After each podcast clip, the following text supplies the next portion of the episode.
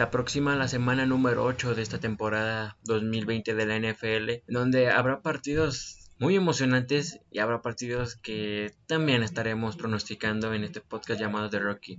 Acompáñenme a analizar y también pronosticar los partidos del que es prácticamente el ombligo de la temporada.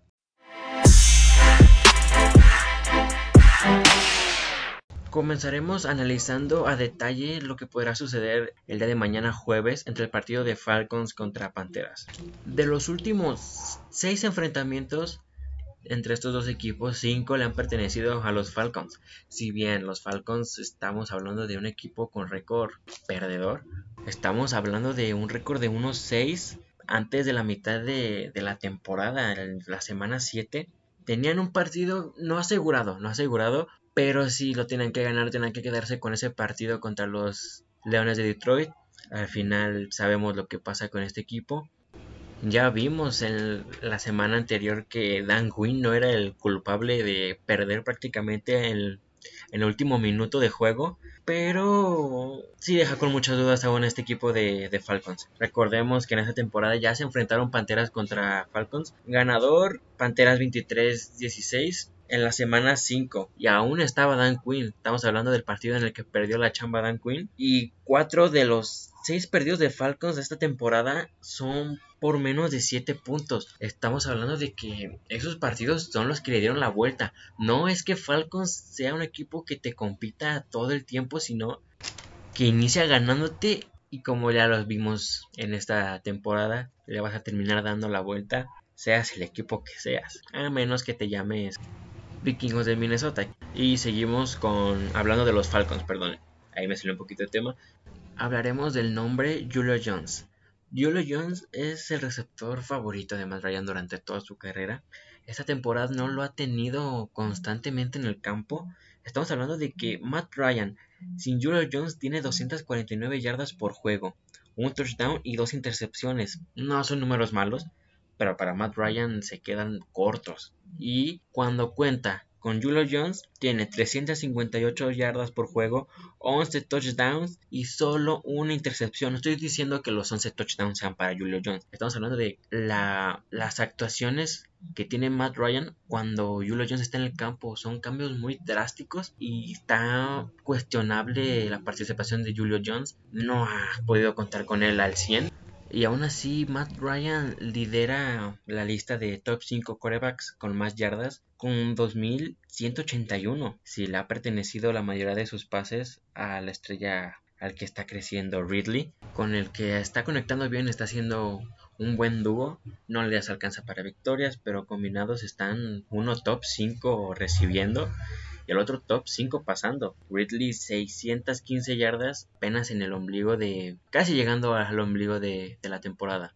Siguiendo con el tema de personal lesionado, Christian McCaffrey ayer martes ya entrenó, ya se le vio con jersey color rojo, lo que significa que no estaba participando, pero con casco. Estamos hablando de que tal vez dentro de estos próximos 21 días ya podríamos verlo de nuevo en acción. Las Panteras necesitan ya a Christian McCaffrey. Este partido, eh, la conclusión para mí de este partido es que gana Panteras. Panteras gana y haré un poco de énfasis en lo que son las apuestas en Las Vegas. Los apostadores de Las Vegas ponen a Carolina favorito menos 2.5. Y si le hacemos caso al dato que anteriormente di, que 4 de los 6 perdidos de Falcons son por menos de 7 puntos el partido que se jugó entre estos dos equipos en la semana 5 fueron por 7 puntos. Entonces le hago un poquito de caso a este handicap de menos 2.5 y por ahí más o menos va a ser el resultado. No sé si otra vez Atlanta tenga la, la ventaja parcial durante el partido. Pero este partido me quedo con las Panteras.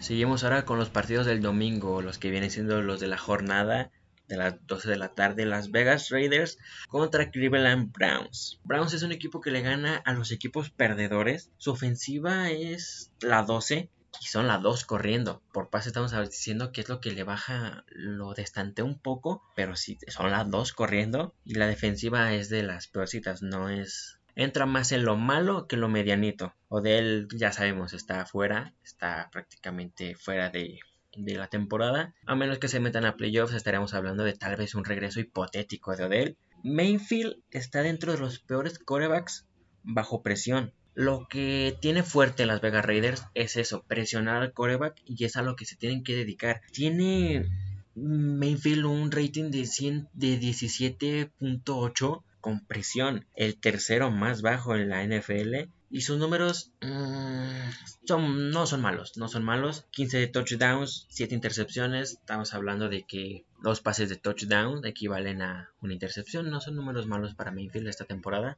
Pero si los comparamos con los números de Derek Carr esta temporada, sí queda muy corto, una comparación un poco dispareja. Derek Carr, 13 touchdowns, 2 intercepciones. Estamos diciendo que 6 touchdowns y medio, 6 touchdowns, nos quedamos con 6 touchdowns equivalen a una intercepción, solo una. Son números muy buenos. Un récord no, no bueno. 3-3 no es tan bueno. Siguen compitiendo, están en la pelea por el último boleto tal vez de playoffs. Pero veamos el lado de que Raiders está teniendo un calendario complicado y no se le ha dejado de complicar. Ahorita tal vez está enfrentando a los Browns que es un equipo a su nivel. Están al nivel el último enfrentamiento fue en el 2018, no fue así, no fue el año pasado, no fue hace tres días. Fue en el 2018 con victoria para los Raiders de 45-42. Fue cuando Mayfield apenas estaba teniendo la titularidad en los Browns. Recordemos, ese fue su año de novato. Y para concluir con el análisis de este partido, es que Browns, repito, Browns le gana a equipos perdedores. Las Vegas le está ganando equipos complicados como de este calibre. Mm, no sé con quién quedarme. No sé con quién quedarme. Les comparto el handicap de este partido. Es favorable a los Browns. Igual que el anterior partido de Panteras contra Falcons. Es de 2 menos 2.5. Y eh, sí, va a ser cerrado, va a ser un partido cerrado. Recordemos, no cuentan con Odell Beckham, pero la prioridad de los Browns no, no eran los pases, porque son la ofensiva número 2 corriendo. Depende mucho de cómo esté la defensiva de Raiders. Su ofensiva sí la mueve bien Josh Jacobs. Mm, buenísimas manos de sus receptores. Más de Darren Waller. Pero si tuviera que elegir un favorito, viendo hacia atrás la semana pasada lo que le sucedió a los Raiders, perder así en tu casa contra Bucaneros, Bucaneros nos demuestra que es un equipo sólido semana a semana. Los Browns que ganaron por 3 puntos contra Cincinnati, sí, fue un partido cerrado. Ya he dicho que Cincinnati sí te compite. Y me tuviera que aventar por alguien, sería por Las Vegas Raiders. Ya les toca de nuevo volver al triunfo, que no sea en vano ese, esa gran victoria contra los Chiefs, tienen que volver a esa senda del triunfo. Me quedo con Las Vegas por ese hecho de que tienen que despertar. Los Browns no sé si vayan a decaer. Es un equipo que le gana aquí a, a récords perdedores. Ya veremos qué sucede este domingo a las 12. Me quedo de momento con Las Vegas. Continuamos ahora con el partido entre Colts y Lions. Empezamos por Lions. Lions no es un equipo bueno en casa. Desde el 2018 su récord es de 5-13. En tu casa no puedes permitirte tener un récord así.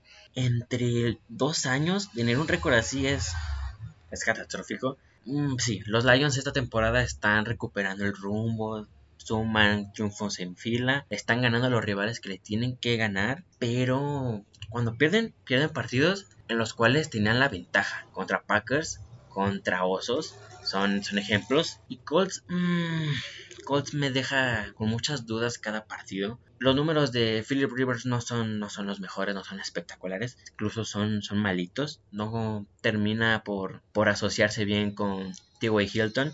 Tiene 7 touchdowns y 6 intercepciones. Son números, sí, de Philip Rivers, son números malos. Aún así, Colts tiene un equipo un poco más sólido que los Leones. Este va a ser un análisis rápido solamente. Pero me quedo con que los Leones están retomando un rumbo bueno.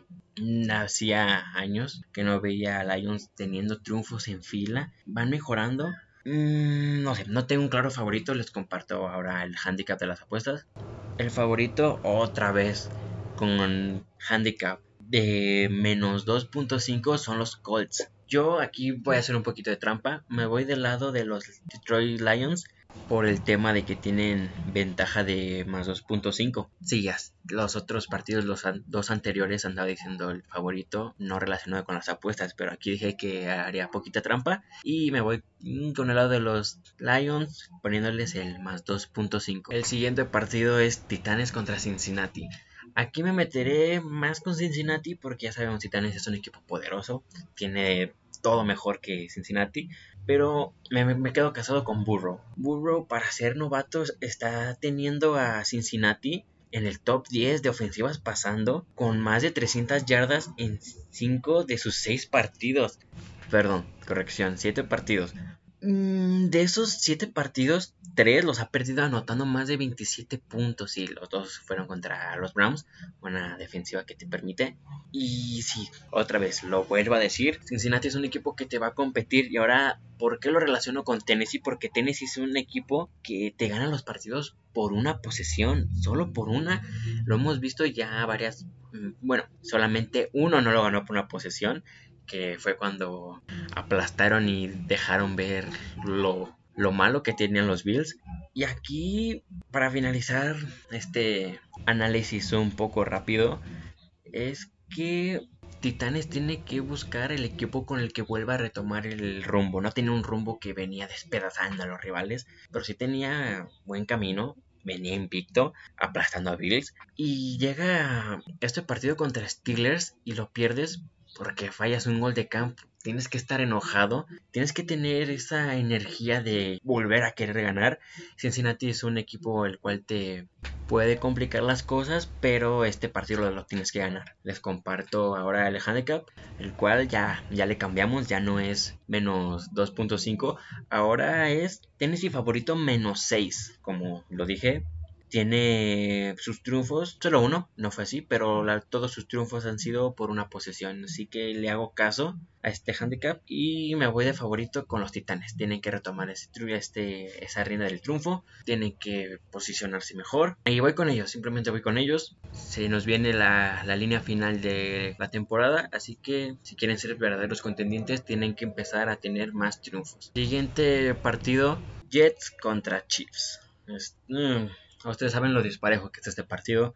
Un equipo que no tiene victorias contra un equipo que solo ha tenido un descalabro. Los Chiefs son. no están teniendo un, inicio magnífico, no están teniendo un inicio inigualable, pero es, el inicio, un inicio digno de Chiefs. Son la cuarta ofensiva actualmente contra la peor ofensiva de la NFL y, hoy y esta misma ofensiva anota menos de 20 puntos en estos últimos seis juegos es, es que no, no, no, no, no, qué mal equipo son los Jets. Lo curioso de este partido es el handicap. Chiefs favoritos menos 19.5 estamos diciendo que prácticamente si le pones Chiefs en las apuestas tiene que ganar por más de 20 puntos es, es creíble sí es creíble es un poco abultado claro que sí pero los Chiefs sí van a ganar y no importa la fecha que escuches esto, los Jets van a perder. Es todo el análisis que tengo sobre este encuentro muy disparejo. Pasamos al siguiente. Patriotas de Nueva Inglaterra contra Buffalo Bills. Aquí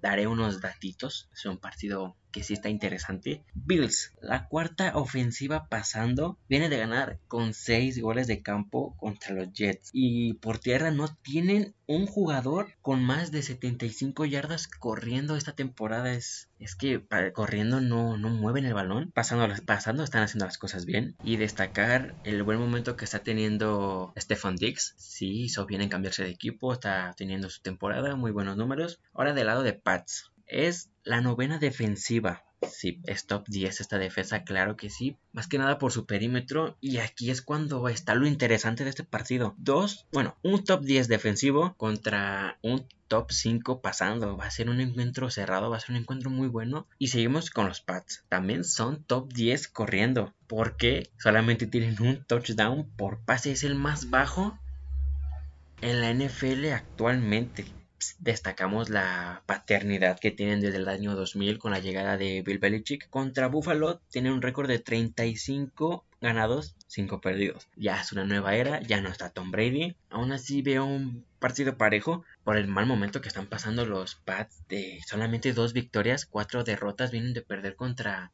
Denver con puro gol de campo y de ser aplastados por San Francisco. Bills viene de no convencer a nadie, ganando con puro gol de campo contra los Jets y se quedó cortito, se quedó a deber en el partido de adeveras contra los Titanes fueron aplastados, así que no no es como que digamos que Bills me está convenciendo tanto esta temporada. Tienen récord de 5-2, lideran el este de la americana. ¿Será que Bill Belichick se permita perder cuatro partidos al hilo? Pues me queda, me queda, no sé. Lo más probable es que sí, este partido se lo queden los Bills. Es el partido, es el partido en el que tienen que demostrar ya que son de, veras. No es el rival, así que digamos, más espectacular, los Patriotas, con el que puedas demostrar tu, tu verdadero potencial. Pero sí, para los Bills es una premio importante ganar este partido. Les comparto ahora mismo el handicap. El favorito es Bills menos 3.5. Y mi favorito también es Bills, creo que se quedan este partido divisional. Y así Bill Belichick concreta su cuarto descalabro al hilo y se está cayendo, se está cayendo los Patriotas. Seguirá siendo el titular Cap Newton.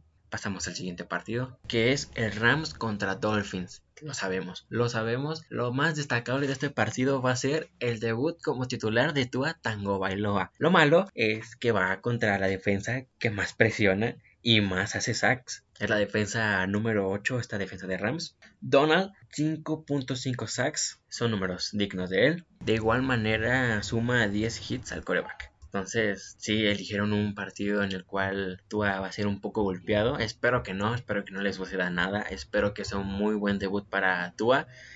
Y ahora del lado de Rams. Son la ofensiva número 5 y la cuarta corriendo. No es top 10 pasando. Y contra un coreback novato. El último coreback novato que les ganó fue Russell Wilson en la temporada del 2012. Mm, parece que lo que estoy diciendo está jugando mal contra Tua. Espero que no, espero que sea un gran debut. No creo que les alcance para ganar a los Dolphins. Los Rams están ganándole al que le pongan. Bueno, bueno, no digámoslo así. Los 49ers que le ganaron sin tanta complicación. Entonces, Rams, este es los rivales a los que los Rams sí les ganan. Rams está haciendo los puntos que necesitan. Su ofensiva hace muy bien la chamba. Dolphins venía bien. Dolphins tiene un récord de 3-3. Mm, pero se le viene lo difícil del calendario. Esta vez va contra Rams. Les comparto el handicap. Los Rams favoritos menos 4. Sí, los Rams, como se los digo, es un equipo que te anota los puntos que necesita. La defensa hace la chamba muy bien. Se lo gana. Rams lo gana con autoridad. Esperemos un buen debut de Tua. Mucha suerte. Y en este partido sí, me quedo con Rams. Vayamos al siguiente encuentro.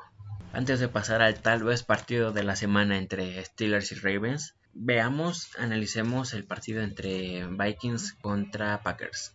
Desde que llegó Matt LaFleur, Packers no pierde encuentros divisionales y les está ganando a, los de su división, que es lo importante. Esta temporada no ha enfrentado a los osos, la veremos hasta dentro de dos semanas. Por lo pronto, otro partido divisional para LaFleur, a uno de los equipos a los cuales más le ha ganado. Les lleva ganando tres partidos en fila a los Vikings. Va a ser un partido de esos divisionales cerrados, porque el año anterior, recordemos, eran partidos que se definían por una jugada, eran partidos entre dos equipos de playoffs, ahora Vikings no es un equipo digno de playoffs, y al inicio de esta temporada había gente que los colocaba incluso por encima de Packers, nunca me pareció, realmente en lugar de reforzarse se debilitaron y Sí, lo que les digo, Packers está todavía en gran momento. Mm, sí, hace dos semanas perdió feo, feo contra los Bucaneros. Este pasado domingo recuperan el rumbo 35-20 contra Tejanos.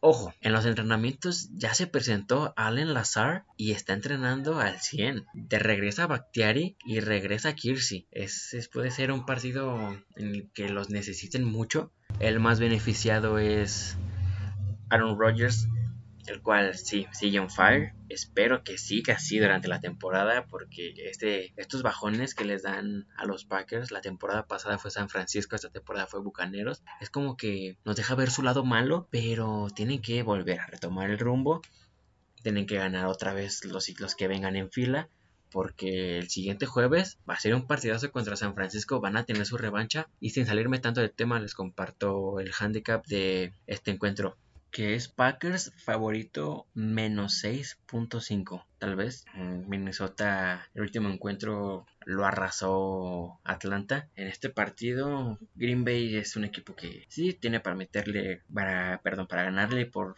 más de una posesión a vikingos. Lo veo un poquito más cerrado. Igual, yo también voy del lado de Packers. Este partido se queda con los empacadores y siguen con ese liderato en el norte de la nacional. Ahora sí, vamos al partido de la semana. Ravens contra Steelers. ¿Qué significaría para Steelers que Ravens sean el equipo que les quite el invicto? Sería algo que no les va a gustar. Vamos con algunos datos. Y es que la defensiva de Ravens es la sexta y es la peor ofensiva pasando. Por suerte, por fortuna para ellos, esta semana firman a Des Bryant, lo sacan prácticamente de dos años sin jugar. La última vez que vimos a Bryant fue en Nueva Orleans. No recuerdo si tuvo actividad. Es, es algo que les va a beneficiar. Es un movimiento que necesitaban. Necesitaban receptores. No pueden vivir de puro a la cerrada. Y esto es un arma para la mar que debe explotar. Porque seguir siendo la peor ofensiva pasando no, no te va a beneficiar nada cuando lleguen los playoffs. Pero sí hay, sí, hay algo bueno con los Ravens y es que son la tercera ofensiva corriendo. Ravens ganó los dos partidos divisionales del año pasado contra los acereros que no contaban con Ben Roethlisberger. De hecho, esta será la primera vez que vemos un Lamar contra Ben Roethlisberger. Es sin duda increíble, es algo que no nos podemos perder. Gran partido y algo que se le da bien a los Ravens es llegar a ganar después de su semana de descanso. Harbaugh tiene récord de 2-10 después de la semana de descanso. Es el equipo que tiene 20 partidos consecutivos anotando más de 20 puntos. No voy a decir solo cosas buenas de los Ravens, ahorita pasamos al apartado de los Steelers.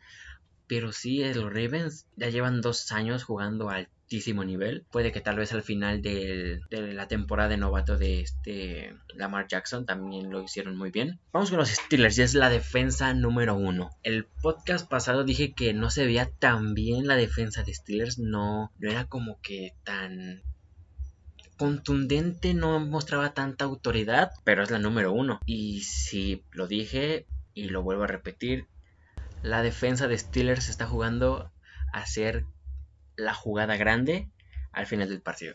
No es top 10 ofensiva ni por pase ni corriendo. Eso sí, su arma Yuyu tiene más de 100 yardas en 11 juegos consecutivos. Son grandes números, tiene un muy buen arsenal ofensivo Ben Roethlisberger, lo tiene que explotar el próximo domingo. Tenemos números muy similares entre Ben Roethlisberger y Lamar Jackson.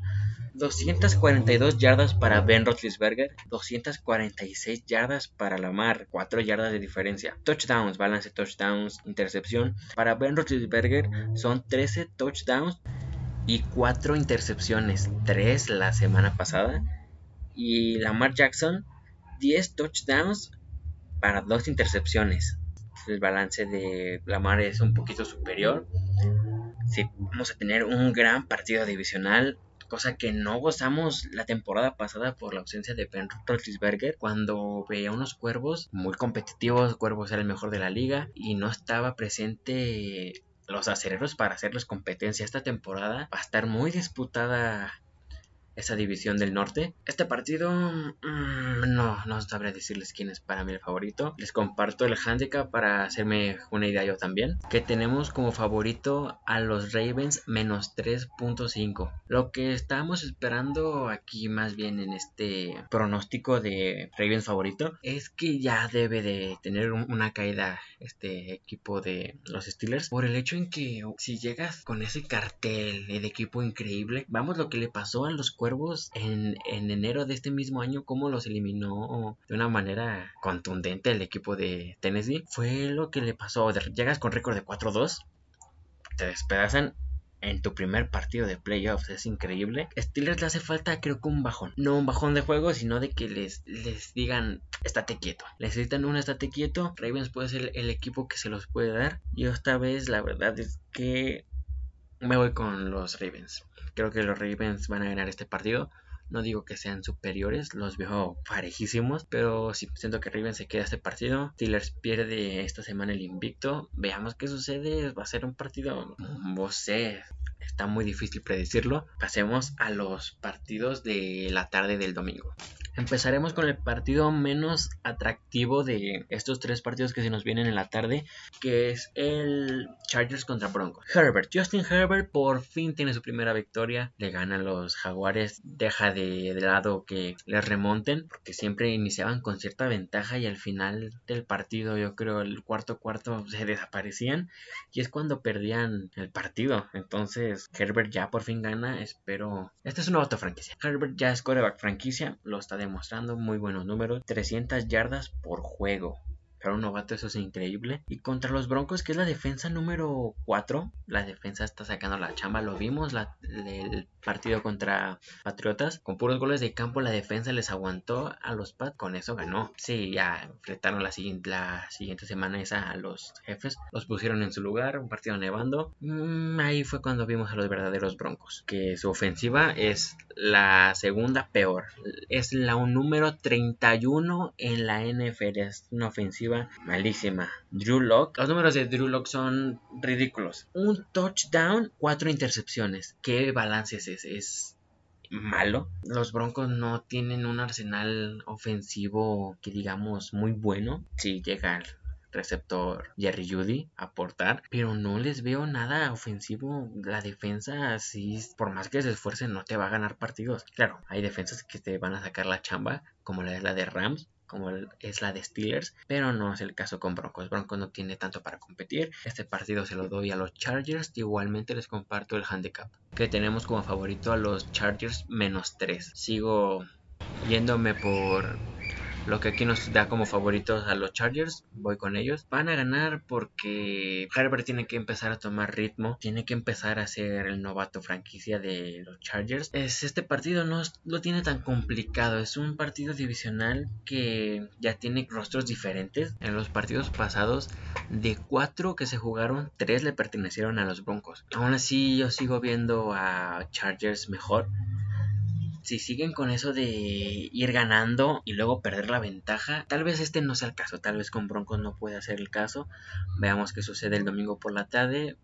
Sí, mi favorito para este partido son los Chargers. Pasemos a, ahora sí los dos siguientes partidos que se vienen muy buenos en este domingo por la tarde, el cual es el Santos de Nueva Orleans contra los Osos de Chicago. Breeze, en los últimos cuatro partidos que ha enfrentado Chicago, no ha tenido intercepción. Al igual que Brice, nunca ha perdido con Nick Foles. Los Santos se posicionan como la tercera mejor defensa de la NFL. Y los Osos es de las peores ofensivas corriendo. Son el número 31. Este partido mm, lo veo un poquito más de lado para Santos. Aunque no tengan a Michael Thomas, el objetivo favorito de Drew Brees. No sé el, el estado físico de, Emmanuel Sander en este miércoles. No sé si puede estar activo para el domingo. Y los Osos tienen buena defensa tiene una defensa que fácil te puede soportar el ataque que ahorita trae los Santos. Yo no sé, no tengo un claro favorito. En este partido no tengo un claro favorito. Son equipos muy similares. Les comparto el handicap esta vez muy rápido. Me quiero ir un poquito rápido para que no dure tanto este podcast. El cual colocan como favorito a los Santos de Nueva Orleans menos 4. Aquí haré un poquito de trompa como lo hice con el partido de Detroit. El cual me meto a la apuesta y digo que Chicago más 4. Creo que tiene una buena defensa, le pueden soportar el ataque que actualmente trae Dubris. Incluso yo creo que lo pueden ganar si juegan como lo hicieron contra Bucaneros. Chicago es un equipo que le va a ganar a los rivales que le tenga que ganar. Si le pones uno difícil, te lo va a competir. El lunes pasado contra Rams lo vimos ofensivo muy pobre. La defensiva simplemente no pudo parar el ataque de Rams, que fue muy conformista y no quiso terminar el partido desde antes. Pero yo aquí hago un poquita trampa, como le hice con Detroit. Voy con los Osos más 4. Y los Osos que están compitiendo por el, la, división del norte de la Nacional cara a cara con los Packers. No se han enfrentado esta temporada, pero dentro de dos semanas veremos un gran partido entre estos dos. De momento, este partido ya les dije, lo muy cerrado, tal vez puedan ganar los Santos, pero no ganan por más de 4. El último partido por la tarde que es 49ers contra Seattle, otro partido muy atractivo. Vimos la semana pasada a Seattle, dejaron ver que su defensa simplemente es malísima. Esta semana la contratación de Carlos Dunlap puede beneficiarlos, pero pero su defensa secundaria es malísima. Sí, no han tenido a Jamal Adams, uno de los mejores defensivos de la NFL, regresará la siguiente semana. Puede que sea factor contra 49ers porque las ofensivas de Niners con el receptor que, tengan, con el arsenal que tengan aéreo, la van a armar. Sea el que sea, tienen jugadas para cada uno de sus jugadores. George Kittle no se le da bien jugar contra Seahawks. Y los enfrentamientos que hemos tenido entre Russell Wilson y Jimmy Garoppolo, una victoria para Russell, otra victoria para Jimmy. Russell tiene un touchdown y una intercepción entre estos enfrentamientos. ¿eh? Jimmy, tres touchdowns, una intercepción. Son partidos entre estos muy parejos. Recordemos la temporada pasada, Seattle fue el que le quitó el invicto a, a 49ers, creo que tenían 10 en fila. Ahora esta temporada los Niners están recuperando su ritmo, ya llevan varios ganados en, en fila, puede que sea su regreso, están jugando a un gran nivel. Seattle es ofensiva top 10 pasando. Mm, sí, muy buenos números de Russell. Para mucha gente dejó ser el, el MVP el partido pasado. Regaló intercepciones ridículas regalaste tal vez una posesión increíble de terreno de juego a los Cardinals para llevarse el triunfo. Entonces, si yo veo, voy más del lado de 49ers. Creo que este partido se lo llevan los Niners. Seattle puede que sea su segundo en fila perdiendo. No mejoran esa defensa. No, no sé si Jamal Adams cambie las cosas, pero de momento yo estoy con Niners, les comparto el handicap también, que nos coloca a Seattle menos 3. Viendo los partidos de Niners de las últimas semanas, no lo veo tan así, no creo que gane por más de 3 puntos Seattle. Veamos qué sucede el domingo por la tarde, es demasiado pronto ahorita para hablar, puede que cambien el handicap en los últimos días, haya pasado. De momento me quedo con 49ers, este partido me quedo con los Niners, están en el mejor momento, Seattle no sé, espero que no decaiga y con eso concluimos los partidos de la tarde. Vamos al partido del Sunday Night entre Dallas y Filadelfia. Hasta el momento es el peor Sunday Night. Hablando de equipos, todavía en la cancha no vemos acción, pero Dallas, Filadelfia dos equipos que apenas suman dos victorias, los peores líderes posibles en, una división. Dallas es la segunda ofensiva y la primera pasando. Estos son números que dejó obviamente Dak Prescott porque Dallas no suma ni 14 puntos del partido contra Washington y el partido contra Cardinals 38-10 y 25-3. Simplemente Dallas no va a ganar este partido. Dallas no lo veo ganando. Este Andy Dalton de regreso. No creo que gane. No los veo moviendo el balón. Y, y aparte su defensa, déjalo mala. Solo tienen una intercepción en toda la temporada. Es los peores números registrados para un equipo de esta temporada. Solo una intercepción es increíble lo mal que está Dallas. Y Filadelfia, pues están las mismas, pero, pero poquito menos peor. Es top 10 corriendo el balón. Carson Wentz ya, ya va mejorando. Porque los primeros partidos, mmm, sí, muy malos números. Los, y los últimos dos, pues no son números increíbles, pero son mejores. Al final suma 10 touchdowns y 10 intercepciones, un balance, sí, cero. Y Wentz tiene récord perdedor con Dallas, pero aún así yo los veo ganando este partido no hay handicap hasta, el día de hoy. No había un handicap, pero aún así yo me voy con Filadelfia. Este partido es de Filadelfia. La división puede que le pertenezca también a los Eagles. Este partido no los veo. Los veo complicándose la vida, sí, pero Dallas no lo veo tan metido en el juego. Pasemos al último partido del lunes por la noche entre los Bucks, los Bucaneros y los Gigantes de Nueva York. Los Gigantes, sin mucho que decir sobre ellos, son la ofensiva número 30. Solamente Jets está por encima de ellos con los Broncos, que son más bien gigantes y Broncos son ofensivas muy similares, simplemente no le avanzan. Son la número 28 pasando muy malos números, malos lugares está teniendo los gigantes en esta temporada. Entre los Bucks, ahí. Los números de los bucaneros, las estadísticas, cómo están colocados, cómo están parados. Top 10 en la ofensiva. Top 6 la defensiva. Top 5 pasando. Gronkowski mejora sus números en estos últimos dos juegos con 10 recepciones, 140 yardas, 2 touchdowns. Recordemos, inició los primeros 5 partidos fueron de 12 recepciones, 140 yardas y ningún touchdown. Ya en el capítulo anterior mencioné lo bueno que hace Brady, los receptores que está encontrando, que están tomando mejor ritmo. Y poco que decir, el handicap de este partido es de menos 10.5 a favor de los Bucaneros.